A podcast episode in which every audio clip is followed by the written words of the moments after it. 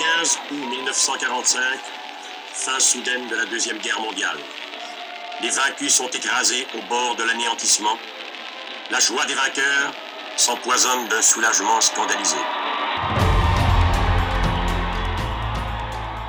La Seconde Guerre mondiale a transformé non seulement ceux qui ont combattu sur les lignes de front et les civils qui ont vécu la guerre, mais aussi ceux qui les ont soutenus sur le front intérieur. En dépit d'une paix tant attendue qui se dessinait à l'horizon, les visages de ceux qui rentraient au pays avaient beaucoup changé, tout comme ceux qui étaient là pour les accueillir à leur retour. Anciens combattants Canada souhaite vous faire découvrir les histoires de ces Canadiens qui ont servi et qui se sont tant sacrifiés pour notre pays. Voici alors les visages de la liberté. Eugénie Turner est née à Saint-Polycarpe le 30 novembre 1922 et a grandi dans la région de Montréal. Tout en secret et sous la répréhension initiale de ses parents, elle s'est enrôlée en 1942 dans la division féminine de l'aviation royale du Canada. Après une courte formation à la base aérienne de Rockcliffe à Ottawa, Madame Turner est envoyée à Terre-Neuve comme opératrice de téléscripteur. Elle est par la suite déployée outre-mer au Royaume-Uni avec l'ARC, au service de deux escadrons du Bomber Command. Elle partage avec nous aujourd'hui ses souvenirs et ses expériences les plus marquants de la Seconde Guerre mondiale.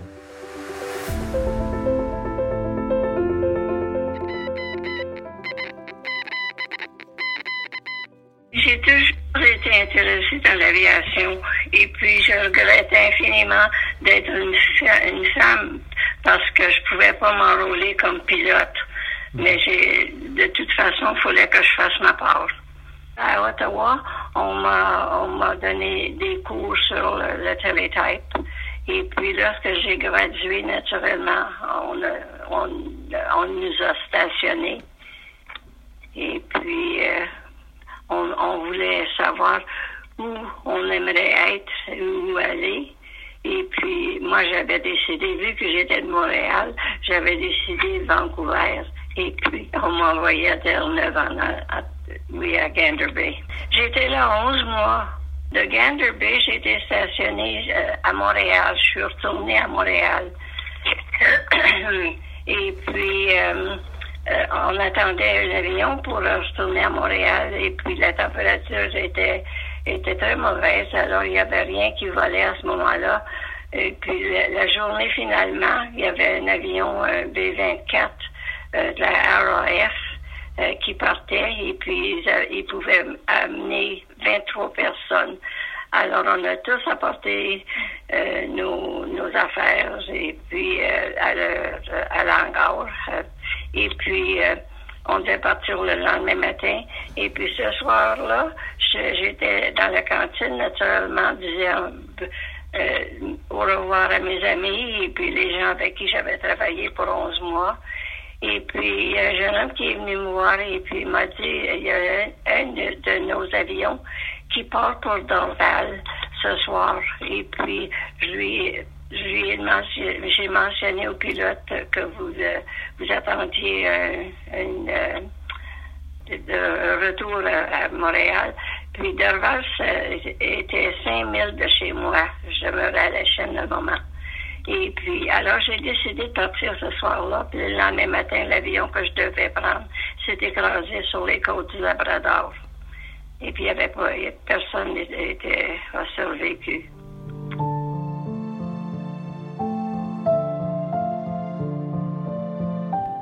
Un seul mois s'écoule à Montréal et Mme Turner est rapidement envoyée en Angleterre sur une station de l'ARC à Linton-on-Ouse. Elle nous explique le rôle qu'ont les femmes sur la base ainsi que la vie en temps de guerre en Angleterre.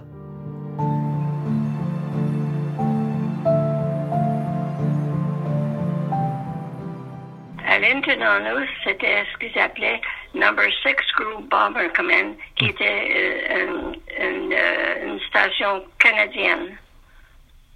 Et, mais on avait naturellement, on avait des, des gens d'Angleterre qui étaient là.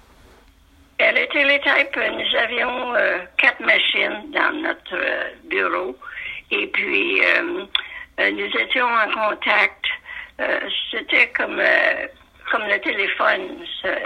et, nous étions en contact avec six autres bases avec qui on pouvait communiquer sur le télétype, comme on fait, disons, sur l'Internet aujourd'hui. Et puis, euh, je recevais les instructions pour les aviateurs qui s'en allaient euh, euh, qui, en mission, qui s'en allaient bombarder. Et puis, je passais les instructions qu'on leur donnait, où ils allaient, et puis qu'est-ce qu'ils avaient besoin, enfin tout.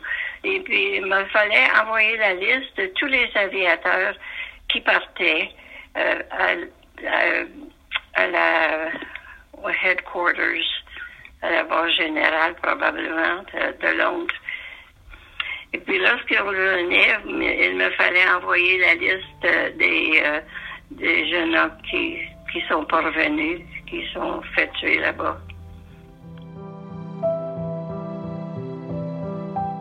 Un temps, j'étais, j'ai pris une vacance à Londres avec une de mes compagnes, et puis euh, nous étions au théâtre, et puis euh, l'alarme euh, a commencé à sonner qu'on était, on, les, bombardiers euh, allemands venaient, nous bombarder. Alors nous sommes sortis et puis les, on nous envoyait toujours dans les ce qu'ils appelaient les shelters là. Et puis moi je, je, je pouvais pas faire ça parce que j'ai dit j'aime mieux me faire tuer directement que de me faire euh, ensevelir vivante. Et puis, euh, ça, c'était, ma, ma, compagne et moi, on s'est cachés dans une porte de, de, une, une, maison, là, en tout cas. Et puis, euh, les bombes nous tombaient partout. Et puis, euh, ça, c'était une occasion qui, que je rappelle.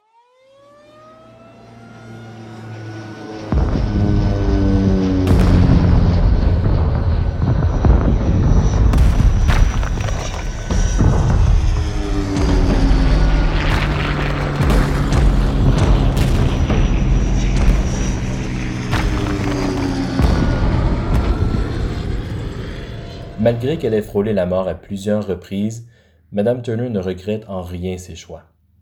Lors du jour J, elle est restée en devoir pendant 24 heures pour que les opérations des escadrons suivent l'évolution des opérations.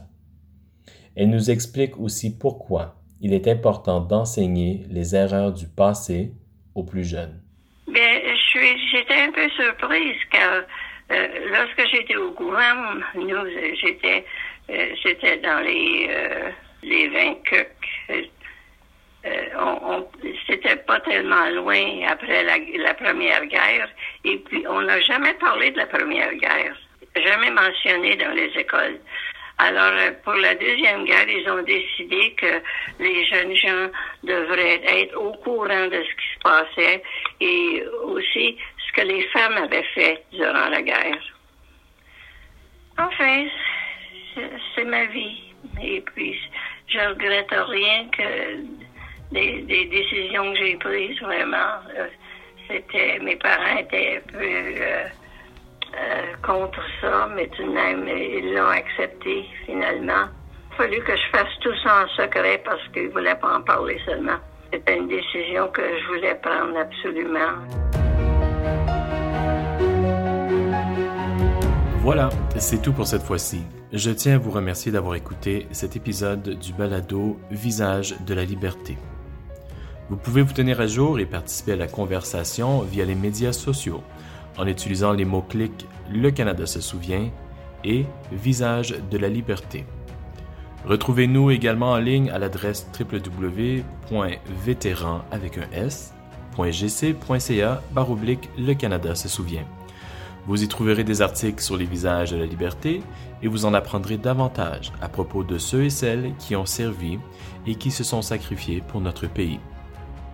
Si vous avez une suggestion pour le balado, qu'il s'agisse d'un invité ou d'une histoire en particulier, vous pouvez utiliser les médias sociaux pour communiquer avec nous par Facebook et Instagram sur la page Le Canada se souvient ou encore au moyen du compte Twitter d'Anciens combattants Canada.